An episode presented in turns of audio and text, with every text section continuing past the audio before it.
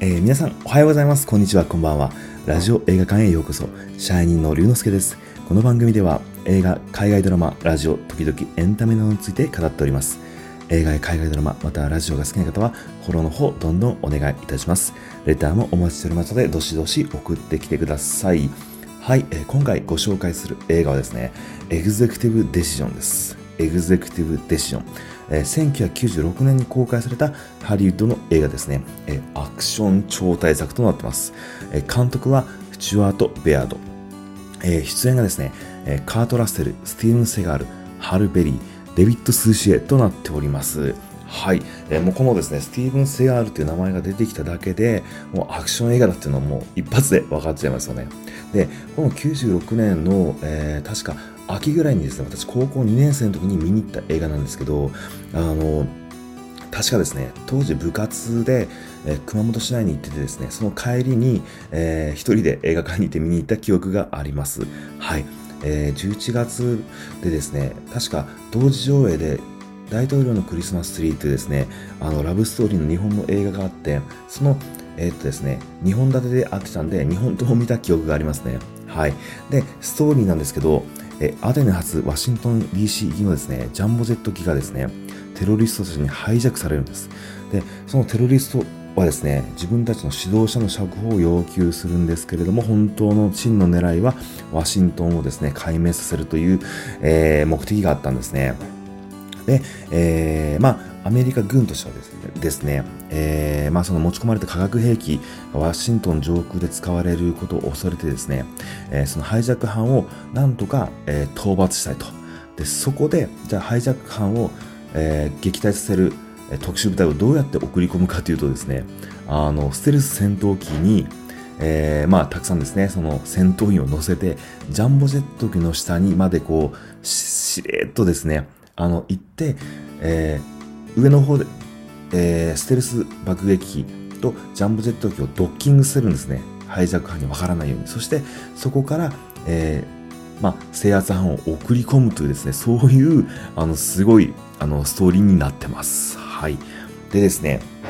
まあ、もちろん、このスティーブン・セガールが、あの、制圧犯のリーダーなんですけど、カート・ラッセルはですね、たまたまそのジャンボジェット機に乗り込んでた、えー、人間なんですね。で、このハルベリーが、えー、まあ、あの、CA さんで、で、デイビッド・スーシエが、あのー、まあ、このテロリストの主犯格なんですね。でですね、あの、この見どころなんですけど、もう展開にめちゃくちゃビビりましたね。えー、なんでめちゃくちゃ面白かったです。で、あのー、まあ、カート・ラッセル、もちろんその、ですね、ハリウッド映画の、まあ、主人公クラスのスーパースターですよね。で、スティーブン・セガールも、まあ、まあ、スーパー、アクションスーパースターということで、ダブル主演かなと思いきや、スティーブン・セガールは実は脇役なんですね。で、まあ、ネタバレからちょっと言ってしまうと、スティーブン・セガールは物語の序盤で死んでしまうんですね。あの、特殊部隊のリーダーとして、ジャンボジェット機に乗り込むときに、ちょっと事故にあって、もう、空中に飛ばされてしまうんですね。ちょっと衝撃的な映像だったんですけど、そこで、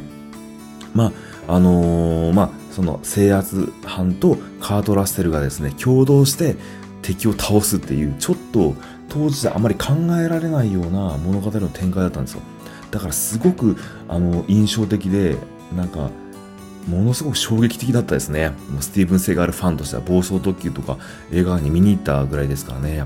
で、もうスティーブン・セガールを脇役にするなんて本当考えられなかったですね。亀尾出演と言っても過言ではないような、はい、そんな映画になってますね。で、まあ、物語はですね、結構シンプルな、あのー、まあ、物語なんですけど、まあ、そういった展開の仕方がすごく、あの、特殊だったなと、そんな映画です。で、えー、まあ、アカデミー賞女優のですね、今常連となっているも、今ですね、えー、ハリウッドスーパーセレブのハルベリーがですね、あの、まだ20代後半か30代前半ぐらいで出てるんですよ。で、ものすごく綺麗な黒人の女優さんだなと思った記憶が、あの、ありますね。はい。で、ものすごくあの、迫真の演技でハルベリーさん頑張ってます。で、デイビッド・スーシエ。えー、この人はですね、あの、名探偵ポアロの、えー、どれえー、海外ドラマの、えー、名探偵ポアロっていうドラマをずっとやってたんですね。90年代にずっとやってたんで、今の今やってるポワロとまた違うんですけど、なんかあの、ちょびひげがですね、印象的な、えー、まあ、探偵ポワロを演じてますね。その彼がものすごく激悪なテレリストのボスをやってたんで、ちょっとびっくりしましたけどね。はい。まあ、そんな感じの、え映画になってますので、ぜひ皆さん見られてみてください。それではですね、本日の上映はここまでです。また次の配信でお会いしましょう。龍之介でした。